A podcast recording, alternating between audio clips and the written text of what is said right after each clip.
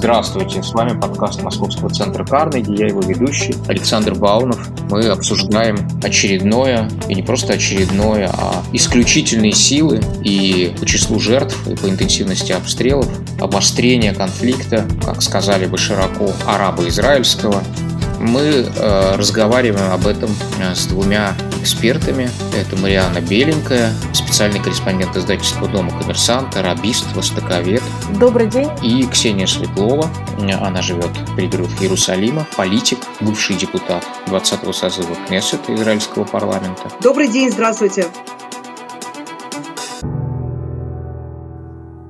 Да, ну мы находимся в ситуации, когда э, попытка разговаривать э, нейтрально, непредвзято, не знаю, беспристрастно, сама по себе э, толкуется сторонами как э, пристрастность, ибо неучастие осуждается как форма участия в нашем случае. Вот. Удивительно в этой истории только то, что обычно это происходит с острыми конфликтами, свежими, новыми, не знаю, разгромом белорусского портал Тутбы или какими-нибудь протестами, а мы имеем дело, конечно, с конфликтом, а, который, прямо скажем, скоро поставит рекорд. А, мы имеем дело, имеем дело с конфликтом, который историки будущего будут называть столетней войной. Вот даже не попытаемся сейчас, потому что ей уже 70 с лишним, да, мы даже не попытаемся сейчас, видимо, обсуждать, как это произошло э, в 20 уже в 21 веке, что существует а, война с абсолютно средневековой хронологией, война, которая длится почти сто лет. И именно в этой ситуации особенно бесполезно говорить о том, кто первый начал. Вот когда война началась вчера, да, когда советские войска пересекли на мой взгляд, конечно, может быть, вы со мной не согласитесь, пересекли какую-нибудь финскую границу в 40 году или, я не знаю, 22 июня 41 года, имеет смысл говорить, кто первый начал. А вот кто первый начал в конфликте, который длится а, восьмой десяток лет, не так, на мой взгляд, важно, с чего началось его 125-е обострение. А, потому что, ну, собственно, наши уже не то что отцы, а, а деды и бабушки, в общем-то, выросли под новости об обострениях палестино-израильского или арабо-израильского конфликта. Но тем не менее, противоречу сам себе. У меня все равно возникает вопрос, если вы а, понимаете, как хрупок вот этот, как правило, тире в этой азбуке Морзе, вот этот период относительной тишины, так ли необходима была эта реституция, с которой, очень быть, началось началось нынешнее обострение конфликта. Это, это было зачем сделано? Ну, э, я просто скажу, что вот этот повод, из-за которого все сейчас э, взлетело и взорвалось, и вылилось в полномасштабное военное столкновение, а уже о нем фактически уже никто особо и не говорит. Хотя я видела, конечно, на некоторых там пропалестинских демонстрациях поднимают а, плакаты, там «Мы не дадим шейх Джараху пасть» и так далее. И, ну, мало кто вообще представляет, о чем идет речь. Э, район находится в восточной части, восточной, восточной части Иерусалима, а, он э, расположен достаточно близко к старому городу, то есть есть районы, которые находятся гораздо дальше, чем он, тут близость, она э, немедленная, да, то есть там наказываются и израильтяне, и евреи, и, и арабы, и а, палестинцы как бы крутятся в этом районе, а, и район этот имеет долгую историю, да, то есть история, она относится уже к началу 20 века, когда евреи селились там, где им продавали дома, там они и селились, и жили в этом Шейх-Джарахе до 48 года, до начала арабо-израильской войны за независимость. В Израиле называют война за независимость. И э, получается, что сейчас э, наследники тех самых евреев, которые там жили, а потом после 48 года Восточный Иерусалим отошел к Иордании, они приходят в суд с документами, законными абсолютно документами в этом случае, иногда это так бывает иначе. Приходят с документами, говорят, мы хотим вернуть наше имущество обратно. Я понимаю, что это не совсем мы, а опять же внуки примерно. Конечно, внуки, безусловно, внуки. Э, и, но они показывают документы, которые, ну что поделать, если в Америке кто-то придет с документами, э, которые относятся там столетней давности, то, наверное, этот вопрос тоже будет разбираться в суде. Я не знаю, какой будет исход. Не знакома с американским законодательством в этом вопросе. Но в Израиле законодательство позволяет вот это вот разбирательство через суд, а, и э, возвращение имущества. Да? Значит, в домах живут палестинцы, палестинские семьи, которые поселились там еще в 50-х годах, во времена Иордании и ее правления на западном берегу. А, естественно, они никуда уходить не собираются и, напротив, э, поднимают вопрос о том вообще легитимности этих претензий, Потому что, например, палестинец, который лишился своего имущества где-нибудь в Иерусалиме, в Яфа или в Аку до 1948 года, согласно израильским законам от 1950 года, не может вернуть это имущество. Поэтому у нас есть вот такая вот как бы ситуация дуальная, где у одной группы есть право на определенное действие, у другой нет. Опять же, как бы это вопрос к законодателям, это за вопрос э, к, не к тем судьям, которые вынесли решение по этому вопросу, потому что согласно закону все было как бы обставлено э, как надо. Есть еще один нюанс. Это не просто так внуки, которые вдруг вспомнили, что им принадлежит какой-то дом, вот. А это люди, которые тесно связаны с поселенческим движением в Израиле, которые совершенно целенаправленно создают такие вот поселенческие еврейские ядра в арабских районах Иерусалима. Но приходят в район Силуан, он находится в 50 метрах, например, от э, э, Храмовой горы или от Харма Шериф, если хотите, как э, по-арабски называют. И, э, и тоже, значит, там покупают там дома через посредников, там через еще кого-то. Иногда это там фальшивые документы иногда настоящие, и пытаются создать там такие вот еврейские э, ядра, наверное, так можно их назвать, какие-то еврейские центры. Для них это понятно, как бы для них это, это же, как бы, да, то есть это мир имиджей, да, то есть мы боремся за наш Иерусалим, мы боремся за еврейское присутствие в Иерусалиме. И если строго взглянуть на факты, то вот эти вот все разговоры о том, что вот арабов выдавливают из Иерусалима, они, конечно же, не имеют никакой как бы, почвы реальной под собой, потому что в 1980 году 24% населения Иерусалима были арабами.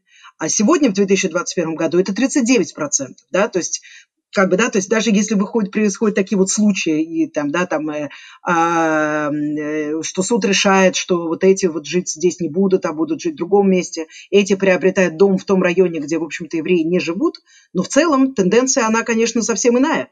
А теперь объяснить это демонстранту где-нибудь в Монреале, или в Тунисе, например, или там в Казабланке, это практически невозможно, потому что они видят несчастные семьи, которые стоят на улице с чемоданом, и злые евреи, как бы, значит, захватили их дом. Здесь есть политические интересы, здесь есть два нарратива, э, и есть сложная реальность конфликта, которая не решается. Да, то есть они смотрят на это просто изнутри э, даже своего правоприменения, там оставим политическую историю. Ну, мы же знаем все эти страшные рассказы, которые ходят между Э, русскими э, собственниками с вторых, скажем так, домов от Калифорнии до э, какой-нибудь Теревьехи, которые говорят, ни в коем случае, да, не позвольте вселиться кому-нибудь в ваш дом, потому что выселить вы никого не сможете. То есть европейское и американское правоприменение, в общем, как ни странно, зачастую встает не то чтобы на сторону, да, но проявляет понимание к не то чтобы сильно законному недавнему жителю, да, это какое-то, может быть, левачество, да, это какой-то странный антикапитализм. Мне это тоже кажется странным. Но в ситуации, когда люди живут в доме 70 а, лет, этот дом достался по итогам, условно говоря, очень старой войны, 48 -го года, как вы сами говорите. Вот судья, который руководствовался, ну, как бы законной бумагой, а, да, а, вот я бы на его месте сказал что-то вроде Собянина, да, что вы прикрываетесь бумажками, есть общественное благо. Общественное благо на самом деле, мне кажется, ну просто, ну, судья, он не в вакууме работает, да, он работает в социуме. А, он, оно требует э, учета при вынесении решения. Я не знаю, хорошо ли спит этот судья сейчас, сладко ли, спокойно ли ему, да, когда недели идут обстрелы, его решения. Ну, э, просто укажу на то, что это, конечно же, не первый такой прецедент. Это не первый прецедент с такими домами. Да? Спорные дома, а, на которые сейчас это не первое решение, это не прецедент, это не происходит впервые. Ну да, это не прецедент, я в том-то и в том-то и дело, да, то есть понятно, что, кстати, насколько я помню, в Израиле же как раз прецедентное право, да, не кодексы, а, так что он, да, руководствовался предыдущими решениями и так далее, но, а, но это, конечно, ну, вот э, для стороннего наблюдателя выглядит э, каким-то поразительно вакуумным решением, которое не учитывает не то, что эти люди не, а, только отчасти заботятся о собственности, а отчасти выполняют некую политическую программу, поселенческую, как вы сами говорите. Не то, что, собственно, одни люди живут в этом доме несколько поколений, а другие являются потомками а, тех, кто мог бы там жить, но в общем, по сути, к этому дому не имеет отношения, все-таки есть разница как бы абстрактная. Ну, я понимаю, да, что и там, и там есть своя правота, но на той пороховой бочке, на которой это решение было принято, оно мне, честно говоря, кажется очень странным. Ну, я могу сказать, что могу сказать, что это не, э, как бы не беспрецедентное решение, что были и не раз были прецеденты вот похожих э, случаев, которые разбираются, кстати сказать, не только в Иерусалиме, да, то есть в других городах, вокруг которых может быть меньше ажиотажа uh-huh. в, в, в, в мире, как бы, да, вот, но, но в Израиле это широко обсуждается. А есть, например, такие прецеденты с домами в городе Хеврон, который находится на территории палестинской автономии. Но там есть э, тоже такое вот, такие поселенческие ядра э, людей, которые говорят о том, что, знаете, как бы тут был погром в 1929 году, и нас отсюда изгнали. А вот у нас есть вот, вот бумажка, атаманский ферман, допустим, еще там и так далее, где написано вот черным по белому, что это наша, а, наша земля. Тут есть несколько обстоятельств. Во-первых, э, все это накладывается на, конечно же, э, политическую волю. А, и поселенческая повестка дня, она совпадает, в общем-то, да, с э, такой вот сейчас с политической повесткой правительства. А, поэтому это все происходит в определенном климате. Второй момент – это беспрецедентное давление на судебную израильскую систему со стороны премьер-министра, его окружения, э, правых консервативных сил, которые говорят о том, что, значит, тут у нас судьи слишком стали вольничать и интерпретировать закон вот так, как им кажется. Правовой активизм, значит, у нас тут э, главенствует. А нужно вот брать закон и читать его так, как вот он написан. Из него как бы вот такой вот самый э, экстракт из него делать и максимально близко к его букве э, принимать решения. Поэтому, значит, вот в этом климате вот это все происходит. Но опять же вопрос, почему именно вопрос вокруг этого дома? Именно вокруг э, Шейх Джараха сегодня, а не год назад, например, и не два года назад, привел к этому взрыву. Потому что, опять же, были прецеденты и относительно недавно. Я просто добавила, что, во-первых, это еще все наложилось на Рамадан, э, наложилось на возмущение мусульманской молодежи в первую очередь, которые запретили в рамадановские вечера собираться у Дамасских ворот. И все вот это в один ком сложилось. А запретили из-за вируса, да? Из-за эпидемии? Или нет? Э, там было по соображениям безопасности, по-моему, такая была формулировка. Эпидемии уже ограничения, насколько я понимаю, в Израиле к тому моменту были сняты. А, и запретили на весь Рамадан. То есть раньше тоже такие запреты были, но не на весь Рамадан, а там какой-то маленький кусочек. И это, в общем-то, э, когда люди хотят, э, подогревается почва, есть желающие взорвать, это взрывается. А поводы для этого были, и справедливости ради для суда, ну да, уже понятно, что все взорвалось. Решение суда, насколько я помню, отложено на месяц, но, правда, этот месяц вот-вот скоро истекает уже с конфликтом. Э, и вот это просто... Э, я вернусь к вашим словам, Саш, э, что вы сказали, что неважно, с чего началась война. Да, нам, как экспертам, кажется, наверное, уже неважно и бесполезно разговаривать, но на Востоке очень долгая память. Это не касается не только палестинцев и израильтян, но вообще на Востоке. Люди апеллируют к решениям, договорам не то чтобы 20 века, но там 18 и 19. И это повсюду. То есть люди помнят и живут в тех реалиях, эм, и для них это сегодняшний день. И вот э, касательно э, палестинцев, это вот э, пресловутая известная фраза о том, что у многих палестинских беженцев семья, в семьях хранятся ключи от домов, которые они покинули в 48-67 году. А я видел, видел, да. Я был в как одном из лагерей в Ливане, там прямо они гордо первым делом показывают, что вот смотрите, вот ключи у нас у двери висят, это вот наш дом там. -то. Да, и здесь не... Ксения уже упомянула, но вот тоже подчеркну этот факт, фактор, что не сколько важно само себе решение судьи, а, то, а важно то, что у палестинцев, у израильских арабов нет права претендовать на свою потерянную собственность. У нас даже есть прецедент, есть прецедент с двумя христианскими деревнями, которые находятся на севере Израиля, и они стали ну, в определенный момент символом палестинского сопротивления, Берам и Икрит, где было вынесено решение, таки судом было вынесено решение вскоре после войны о том, что жители этих деревень могут вернуться туда и э, свои дома, естественно, и вновь э, обрабатывать свои земли и так далее. Государство не выполнило это решение. И на территории деревни деревне Берам сейчас находится э, кибуц, э, одноименный кибуц, а жители, они живут неподалеку, через несколько километров, уже совсем другой деревни, но все, конечно же, помнят, и они проводят каждый год там какие-то свои там праздники религиозные. Речь идет о христианах, кстати сказать, о маронитах. Хорошо, вот есть этот неудачный с точки зрения, мне его правовую сторону мы вот пытались разобрать, неудачный с точки зрения баланса сил вот в этом хрупком перемирии решения суда.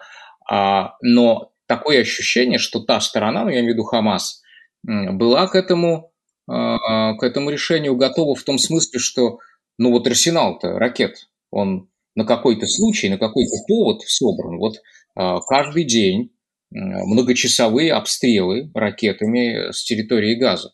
Это ж они к чему-то готовились. Ну хорошо, не было бы решения суда по... Шейх-Джарах. Да, не было бы решения суда по нему, а ракеты-то лежат, они ждут своего часа, они же, э, ну хорошо, тогда они нашли другой повод. Они же для чего готовили их? Ну, собственно, повод и нашелся даже не сколько Шейх-Джарах, а сколько столкновения вокруг э, мечети Алякса, вот спровоцированные э, вот этими ограничениями в Рамадан, постепенно спровоцированные, а потом уже, как вы понимаете, когда начинаются столкновения, одна страна, другая, а, там со стороны израильских правых были тоже такие призывы убить арабов, ответная реакция. В общем, тут, вот тут действительно неважно, кто первый начал, э, на накале были обе стороны. Э, и, естественно, Хамас подогревал эти настроения, давно подогревал. Настроение был бы не этот повод, другой, но тут просто была такая, знаете, красивая идеологическая картинка сложилась. Израильские силы безопасности входят в мечеть Алякса, и удар просто в сердце по всему мусульманскому миру. И Хамас, как такой символ спасения, символ сопротивления исламского мира, громко заявляет о себе. И впервые, насколько я помню, за долгое время а, ставит ультиматумы Израиля. Этот ультиматум не касается, собственно, проблем в Газе, как они там толком мы вам откройте, значит, ловецкую зону, мы не будем стрелять, э, сделайте, отпустите наших заключенных, мы сделаем то. Ну вот все время. А тут такой громкий заявленный призыв именно вокруг Иерусалима. То есть Хамас э, ступается за права, за святыни, за мусульманские святыни. И ультиматум касается, что силы безопасности Израиля должны уйти из района Аляксы и уйти из района Шейх-Джарах до определенного времени. То есть, ну, немыслимая до сих пор ситуация, что а, для Израиля Хамас террористическая группировка. Я здесь оговариваюсь, потому что для России это не террористическая группировка. Ну, да, это... Вот, а, то есть террористическая группировка ставит а, ультиматум государству. Естественно, ни одно государство на ультиматумы террористических группировок как правило, не отвечает, и начинается обстрел. Хамас прекрасно знал, что за его обстрелами а, последует ответ Израиля, но тут, мне кажется, обе стороны не ожидали, что будет настолько жестко. А, не знаю, подозревал ли Израиль э, о таком потенциале э, Хамас ракетном, о таком настолько сильно накопленном, и Хамас тоже не подозревал, что Израиль будет готов идти до конца, и что это не остановится в первые а, несколько дней, как это было несколько раз за последние годы после 2014 -го. Там постреляли 2-3 дня, успокоились. То есть, подождите секунду, то есть Израиль не знал, сколько у Хамаса ракет? Ну вот я не знаю. Я не соглашусь с этим. Э, безусловно, может быть, там недосконально там до там, э, там их там 300 тысяч или 200 тысяч, а, но, безусловно, разведка ведет за этим наблюдение. Более того, у нас же были небольшие ракетные военные операции, э, такие Э, витки эскалации, можно их так назвать, на протяжении нескольких лет, когда Хамас, э, не стесняясь, как бы тоже вполне использовал свой ракетный арсенал, а, и два с половиной года назад, например, было э, выпущено там 700 ракет по израильской территории. Тогда в основном это был исламский джихад, но к нему также впоследствии присоединился и Хамас. И уже можно было, в общем-то, понять, что картина изменилась с 2014 года. Исламский джихад уже как-то ближе к Ираном, да, связан, чем, чем... Исламский джихад – это креатура структура Ирана, НЕТО, Хамас – это, скажем так, гроссрут, как бы такое движение, которое является частью более широкого э, общемусульманского движения «Братья-мусульмане».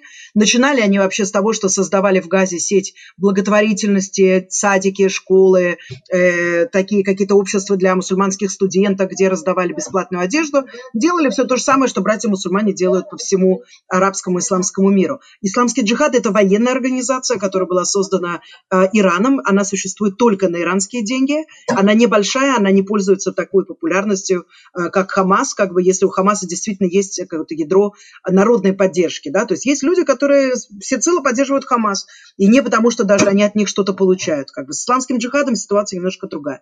Так вот, про ракеты, как бы, да, то летели ракеты два с половиной года назад. Я прекрасно это помню. Меня обстрел застал тогда на улице Тель-Авиве. Я просто так удивилась, потому что ничего не предвещало. Не было никакой военной операции. Э, и, и тогда как бы уже было известно о том, что есть более точные ракеты, есть э, более продвинутые виды вооружения. Частично они приходят а, через туннели из Ирана, а частично это местное производство. Конечно же, они с годами улучшаются. Я просто хочу добавить тем словам, которые вот сказала Марьяна а, про Аляксу, да, Хамас а, начал понимать с начала арабской весны, с 2011 года, что ситуация меняется очень резко в мире, в арабском мире прежде всего, что палестинская тема, она в целом не интересует вообще, как бы, да, то есть не интересует мир и не интересует даже араб, арабов не, интересует. Она сдвигается с повестки дня в целом Палестина, Газа и так далее. Вот, в 2009 году, я помню, по Аль-Джазире там ходила там женщина по Газе, ее снимали корреспонденты Аль-Джазиры, и она кричала, арабы, где вы, где вы, арабы, почему вы нам не помогаете? И с 2011 года Хамас совершенно последовательно пытается развязать интифаду вокруг ситуации в Иерусалиме. Потому что Иерусалим с Алаксой – это да, это вещь, это как бы триггер, как бы мощный триггер, потому что по всему арабскому исламскому миру это сразу понятно, привлекает внимание и может заставить людей там выйти из дома и требовать справедливости для Алякса, чего люди не будут делать, как бы, да, то есть когда дело касается только газа. Поэтому была очень вот эта активная попытка привязать а, газу к Иерусалиму. И последнее – это отмена палестинских выборов, которые должны были состояться вот буквально через пару дней, но они не состоятся, и может вообще никогда не состоятся, я честно как бы вот не знаю, как бы что должно произойти, чтобы это, этот политический процесс пошел. А Хамас э, на самом деле готовился к выборам, они поверили в то, что это возможно. А выборы были объявлены еще на фоне президентства Дональда Трампа и попытки совместных действий против, значит, возможной аннексии Западного берега и так далее.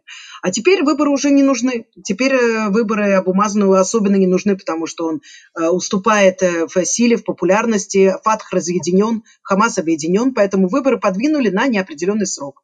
На фоне всего этого случается Шейх-Джирах, случается Рамадан, случается Элякса. И вот, вот этот политический коктейль э, приводит к вот э, решению Хамаса в ответ на то, что происходит в Иерусалиме, дать мощный залп по центральным городам Израиля. С этого начинается война. Да, я тогда продолжу, что был вопрос, звучал э, перед нашим разговором на тему, каково российское посредничество и в чем его роль, есть ли она... Нет, российская часть э, как раз а, Россия в каком-то отношении, в каком-то отношении, в Э, в привилегированном положении вот почему. Э, Все-таки Россия изменилась по итогам поражения в холодной войне, Соединенные Штаты нет. Соединенные Штаты остались союзником одной из сторон э, конфликта, все равно это союзник Израиля, и так его воспринимают в арабском мире. Поэтому американское посредничество не выглядит объективным. Россия намного слабее, безусловно. И тем не менее, ну, она не перестала быть тем самым однозначным союзником арабов, каким был Советский Союз. И все и всем известны прекрасные отношения России с Израилем в частности, Путина с Нетаньягу в сугубой частности.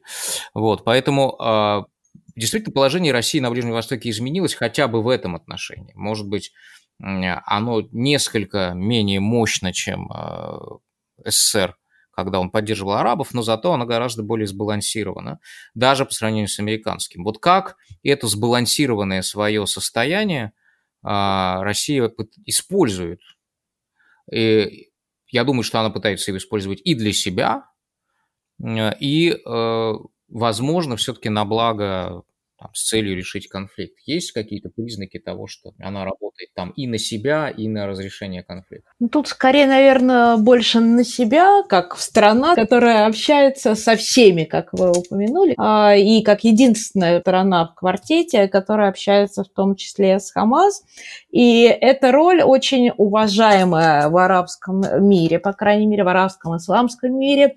А Израилю, я бы сказала, что вот эти общения России с Хамас далеко неприятны, но Израиль с ними готов смириться и понимает необходимость. Но, опять же, Россия не главный посредник и далеко не главный посредник между Израилем и Хамас. И если вообще Израиль не принимает, мне кажется, такую посредническую миссию, хотя какую-то информацию, безусловно, от России э, готов выслушивать. Главный посредник – это Египет – в какой-то степени можно назвать Катар, но не Россия. И Россия это понимает, признает и на первой роли не стремится повесить на себя такой плакат. Я та сторона, которая урегулировала Палестино-Израильский конфликт. Это не Сирия, где наши интересы кровно замешаны, это не Ливия, где мы могли с Турцией договориться. Вот тут Эрдоган тоже пытался создать так, ну, заявить о том, что вот мы вместе с Россией сейчас вот э, по примеру, как это было в Сирии, в Ливии, в Карабахе, попробуем что-то решить.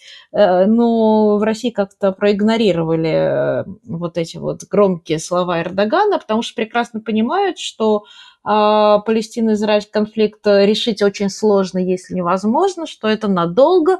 Но да, надо что-то делать, и нужно делать в рамках, с точки зрения России, коллегиального органа в рамках СБОН и в том числе с учетом позиции США, э, которая очень которые как раз в отличие от России имеют определенное влияние на Израиль, но это тоже и американское влияние не всегда работает. Ну, на Израиль трудно повлиять, но я думаю, да, что общем, да, но американцы все-таки, да, имеют какой-то шанс. А вообще, как изнутри Израиля, Ксения, воспринимается вот это э, сбалансированное, не знаю, посредническое Э, положение России, хотя там слабое, но, но зато э, действительно относительно, относительно равноудаленное, скажем так. Ну, знаете, в Израиле очень сложное вообще отношение к, в целом к России и в особенности к России на Ближнем Востоке. И тут есть э, целая такая вот палитра мнений, с одной стороны, и есть положи, позиция правительства. Если раньше правительство как-то постоянно пыталось указывать на то, что а, вот в Москве встречается с террористами, и как же так, и надо это прекратить, а, и э, э, в последнее время я слышу этого все меньше и меньше. И когда в последний раз министр иностранных дел Габи Ашкенази а, прилетел в Москву, а в тот же день там проведены были встречи с представителем Хизбаллы, а, да, вот, то это вызвало скажем так, э, нарицание и критику среди аналитиков и журналистов, бывших военных, э, но правительство как бы промолчало об этом, да, то есть это что-то такое, что считается, что можно принести в жертву вот этот вопрос, а может быть это когда-то и даже и поможет в том случае, если придется с той же Хизбаллой разруливать какой-нибудь военный конфликт, и так уже было два года тому назад, когда Россия выступила в качестве, ну, не посредника, но координатора, наверное, да, каких-то таких вот действий действий по э, прекращению огня. А это то, что вот касается правительства, как бы, да, среди сферы как бы аналитиков, бывших военных, как правило, у нас аналитики это бывшие военные, э, то тут э, как бы тут все гораздо более как бы остро. В Израиле следят с большим, скажем так, с большим беспокойством за деятельностью России на Ближнем Востоке в целом. И совершенно не считают, что она равно удалена. Mm. То есть, например, в Израиле, не, в Израиле не считают в целом, что Россия – это стратегический партнер Израиля. Стратегический партнер у Израиля только один – это Соединенные Штаты. А Россия считается здесь скорее партнером э, Ирана и всяких иранских э, сателлитов э, такого или иного как бы рода и типа. Ну, Несмотря на то, однозначно что... так, в Сирии конечно, да, но в Палестине... Я, обобщ... я обобщаю, я обобщаю, я, конечно, обобщаю. По Палестине как бы, да, то есть, ну, опять же, да, то есть то, что э, я говорю про, опять же, как бы сферу таких финтенков там и так далее, да, то есть считается, что э, Россия на данный момент просто не приоритизирует этот конфликт. А если бы она считала, что ей для какой-то какой-то цели это нужно, то тогда позиция была бы достаточно ярко пропалестинская, может быть, даже антиизраильская в каком-то плане. Как бы на данный момент это просто недостаточно важно по сравнению с другими конфликтами, в которые она вовлечена на Ближнем Востоке. Ну, я думаю, а, что улиц... еще связано... Да, с перебью, одно предложение просто. Улица, улица израильская реагирует вообще вот таким образом. Я помню, как-то ехала в такси во время предыдущей войны с Газой, это был 2014 год, а водитель такси мне и говорит, говорит, слушай, говорит, ты, наверное, русская, я говорю, знаешь, ничего от вас не, не утаишь, вот, на то вы и таксист, они все знают всегда все, вот, э, он говорит, знаешь, говорит, вот жалко, что у нас нет Путина, вот он бы им показал, вот он в течение двух недель бы, то есть есть некая вот такое, как сказать, даже восторженность по отношению к силе, Э, в Израиле понимают, как бы, да, что особенно на Ближнем Востоке, да, сила определяет э, практически все. Не всегда все, но иногда отсутствие силы как раз определяет. Вот. Но в любом случае есть какой-то вот такой сентимент. С одной стороны, настороженность, подозрительность. Э, ничего не изменилось со времен поддержки Советского Союза, э, арабских стран. Многие это помнят, особенно пожилые израильтяне. С другой стороны, есть вот такое какое-то, ну вот видите, как он сделал в Чечне, а вот у нас наши так не могут. У нас-то демократическая страна, у нас наши так не смогут.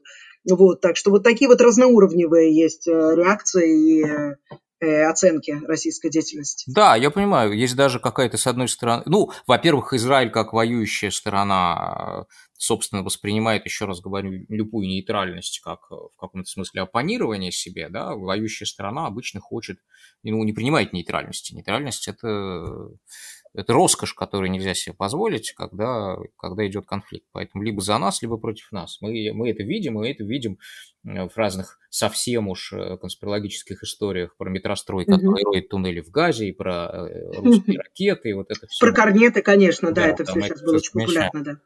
Вот, э, с другой стороны, а что Путин в Чечне? Путин в Чечне, между прочим, да, он завоевал Чечню, и даже действительно церемонясь как и Ельцин до него, впрочем, а, бомбил села и города, но, с другой стороны, завоевав Чечню, он дал всем завоеванным российское гражданство. Это граждане той страны, завоеванное население является гражданами той страны, которая его завоевала, равноправными.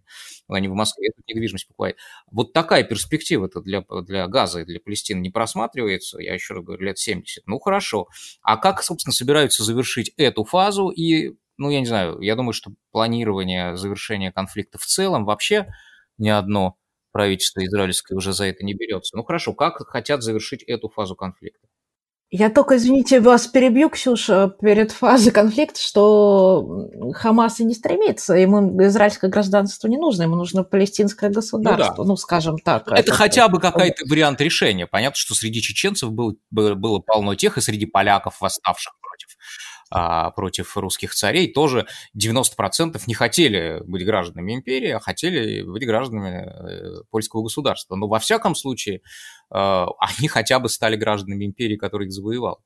А тут нет ни того, ни другого, да, ни государства, ни гражданства. То есть э, совсем, совсем лик, да, совсем вакуум. В этом, в этом еще и проблема, как мы понимаем. Про цели вот буквально вчера выступал э, один из представителей ЦАЛя. Смысл был такой, что мы стремимся к урегулированию ситуации лет на пять. Пять лет нам хватит для того, чтобы э, до следующего раза, да, то есть э, в Израиле уже, как сказать, нынешнее правительство, я опять же возвращаюсь к тому, что все как бы цели, которые ставит перед собой армия, определяет правительство, политическое руководство и дает ЦАЛю задание – которое оно может или не может сделать. Значит, э, э, пока что никаких, э, никаких таких вот целей по уничтожению Хамаса с одной стороны задано не было. Да? То есть в Израиле, в Израиле часто говорят о том, что вот если вот мы сменим Хамас на какую-то другую структуру, вот тогда можно как-то ситуацию улучшить, а, потому что не будет ракетных атак, в Газу смогут опять стечь инвестиции, а, этот сектор начнет как-то там дышать и работать, и смогут палестинские рабочие тоже приезжать на работу в Израиль. Но вот в Хамасе вся как бы загвоздка. Как можно сместить Хамас? Пока что толком никто не объяснил. Возможно, можно это сделать через э, усиление политического палестинского руководства на западном берегу и попытаться какими-то там плюшками и ковришками как бы их э, э, способствуют тому, чтобы они вновь вернули себе власть, которая была ими утеряна в 2007 году. Я об этом писала не раз, но мне каждый раз говорят о том, что палестинцы сами как бы не заинтересованы пока что в том, чтобы что-то менять у себя, как бы, да, то есть у Хамаса есть, это большая организация, у нее есть сторонники, у нее есть активисты, как бы есть огромные семьи, которые традиционно поддерживают Хамас уже на протяжении нескольких десятков лет. Поэтому это все не так вот просто, как кажется. Значит, в Израиле считают, что что? Значит, раз власть Хамаса нельзя сместить и неким ее заменить, значит, нужно каким-то образом сосуществовать, а, предложить им э, проекты, предложить им, например, министр транспорта Израиль Кац предлагал построить э, там порт, аэропорт, э, искусственный остров, прям как в Дубае, там, и вот эти всякие вещи прекрасные предлагал. И нам многим казалось, вот сейчас эта доктрина, она падает. А, если бы сейчас э, вот это вот было как бы ясно, что э, как бы, да, то есть вот это работает, то, возможно, так бы оно и продолжало оставаться. Вопрос, что будет сейчас, потому что это доктрина, как бы, да, то есть вот эти какие-то поблажки, какие-то э, инвестиции, какие-то проекты и так далее, если бы это сейчас можно было бы э, действительно на это опираться и быть уверенным в том, что так будет в ближайшие там 20-30 лет. А Хамас показывает вот через вот эти действия, попытавшись привязать к себе Иерусалим, искусственно абсолютно, да, попытавшись привязать к себе Иерусалим, показал, что это нет, это не актуально, вот такая формула не актуальна. Тем не менее, в Израиле пока не отказываются от старой доктрины, как бы, да, то есть она продолжает, продолжает быть. Имейте в виду доктрина, ну, то есть э, а, а, ставит перед выбором либо блокада, либо вы ведете себя мирно, а мы тогда начинаем что-то такое вам придумывать, э, какую-то помощь инфраструктурную и так далее. Да, примерно такое. Пытаются, так сказать, с такой вилкой возможности подойти к Хамасу. А внутри Хамаса вообще... Потому что, ну что такое Хамас, Хамас? Мы же понимаем, что любая организация, любая партия все равно не едина. Может быть, там есть какое-то более договороспособное крыло, потому что ясно, что там есть и бенефициары войны, которым как раз нужно, чтобы Израиль вел себя как много можно хуже, как можно больше стрелял, а еще лучше начал бы наземную операцию, и тогда понятно, что будет массовая поддержка именно Хамаса. Ну, все, война, это партия войны, естественно, во время войны партия войны выигрывает, но может быть, там есть какие-то более миролюбивые фракции, мы же не понимаем. Мариан, может, вы что-то знаете? Ну, сложно об этом говорить. Понимаете, со вре... в нынешних реалиях, э, что значит миролюбивая фракция? Принципе, какая бы миролюбивая фракция не была, ей нужны какие-то... У нас уже был ФАТК, которого, на который делали ставку, э, который тоже прошел путь от террористической группировки до правящей партии, вот президент Палестины. А, но и были надежды, что Хамас тоже пройдет, когда будет включен э, в политическую жизнь страны, э, будет включен в будет себя вести иначе, по-другому, но это не происходит по разным причинам, и да, замороженность э, замкнутый круг политического процесса и внутренние разборки внутри Палестины. А, но вот опять же, некоторые арабские СМИ, они подчеркивают, что мы говорим, да, Израиль ведет войну с Хамас, а там на самом деле объединенное командование, которое ходит более 10 группировок, вот мы уже упоминали исламский джихад, есть еще много других группировок, вот тут неожиданно вышел уже на западном берегу из забвения а, военизированное крыло Фатха, то есть э, чем дальше конфликт, тем э, более радикальная структура, тем более радикальное настроение в обществе. Это и касается Палестины, это касается Израиля. И очень люди уже прошли в 90-е годы, когда были надежды на мир и думали, что что-то можно изменить, но вот эти все надежды, они утонули в крови э, за все эти 20 последние, даже 30, наверное, лет. А, несколько интифат, волна терактов, э, войны в Газе.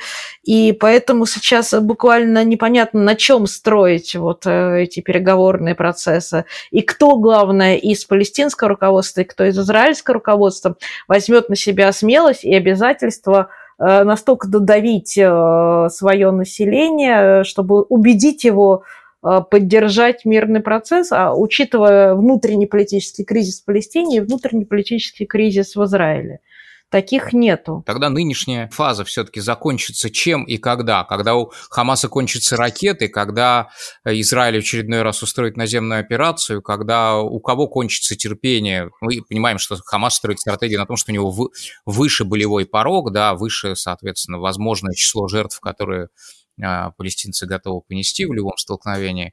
Но, я не знаю, может быть, вот чем кончится сейчас? Э, кончится очередным прекращением огня, и об этом сейчас идет речь, вот буквально в эти дни часы, и речь шла чуть ли не про завтрашний день, может быть, не про завтрашний, послезавтрашний. А, ну, то есть речь идет о ближайших днях, а наземная операция пока не предусматривается. Э, и будет, да, очередное прекращение огня. Каждая страна объявит себя победителем. Хамас скажет, что он показал Израилю свою силу. А Израиль скажет и уже говорит, что уничтожил потенциал Хамас, и так до следующего витка. Может быть, тут Ксения тоже добавит как раз. Эм, в общем, что было, то пока что это именно то, то и будет. А, насчет более умеренных э, лидеров Хамаса были такие, были такие в конце 2000-х годов, и я помню, что был такой Насра Шайер был, и еще несколько людей. Так вот, они больше уже не в Газе. А, их попросили наружу, а кого-то ликвидировали, там, да, там, ну, человек упал там с, высокоэтажного здания. Это были как раз-таки так, более умеренные лидеры Хамаса, которые были готовы и даже встречались несколько раз с израильтянами на, на территории Турции в конце 2000-х, там, в начале 2010 2011 2012 вот, все это уже было, как бы, и на данный момент э, наиболее умеренных э, просто убрали. А у власти, по сути дела, находится военное крыло Хамаса, потому что, ну, вот у кого оружие, как бы, да, тот и прав э, в таком э, в плане вот такого вида режиме, как, э, как то, что действует в секторе. Поэтому во многом политику определяет даже не политическое звено Хамаса, а Мухаммад Дев, глава военного крыла батальонов из Один Аль-Касам, да, поэтому я не думаю, что там есть какой-то шанс на э, умеренность, да, там, я не думаю, что есть какой какой-то шанс на сильное какое-то изменение, потому что речь ведь идет э, о группировке, которая является частью братьев-мусульман. Правда, это правда, что есть разные братья-мусульмане, они по-разному себя ведут на разных частях Ближнего Востока, но вот как раз вот этот вариант, который наложился на палестинский национализм, дает совершенно такую взрывоопасную смесь. И в следующий раз будет больше ракет и больше туннелей. А до тех пор, пока как бы не будет как-то решаться на другом уровне этот вопрос, возможно, при поддержке Египта того же, который пытается как-то отмежеваться всегда а, да, там, а, от э, вот этой самой газы, а, управлял ей с 67 по, э, с, простите, с 49 вот по 67 год управлял, и очень счастлив, что он от нее избавился. Но на самом деле все, что происходит в Газе, влияет также и на Египет. На Северный Синай, например, там, где, и я писала когда-то об этом материал для Карнеги Центр, э, создается буквально в последние годы новый центр террора, игиловского и так далее. Хамас в этом тоже принимает участие, поэтому это важно для Египта вот эта вот э, проблема, которая там возникла. Я думаю, для всех арабских стран то, что в Газе есть эпицентр политического ислама, с которым активно борются в Эмиратах, э, там, в Саудовской Аравии и так далее, а, я думаю, что им это в конце концов будет не безразлично. И проблема будет решаться на региональном уровне.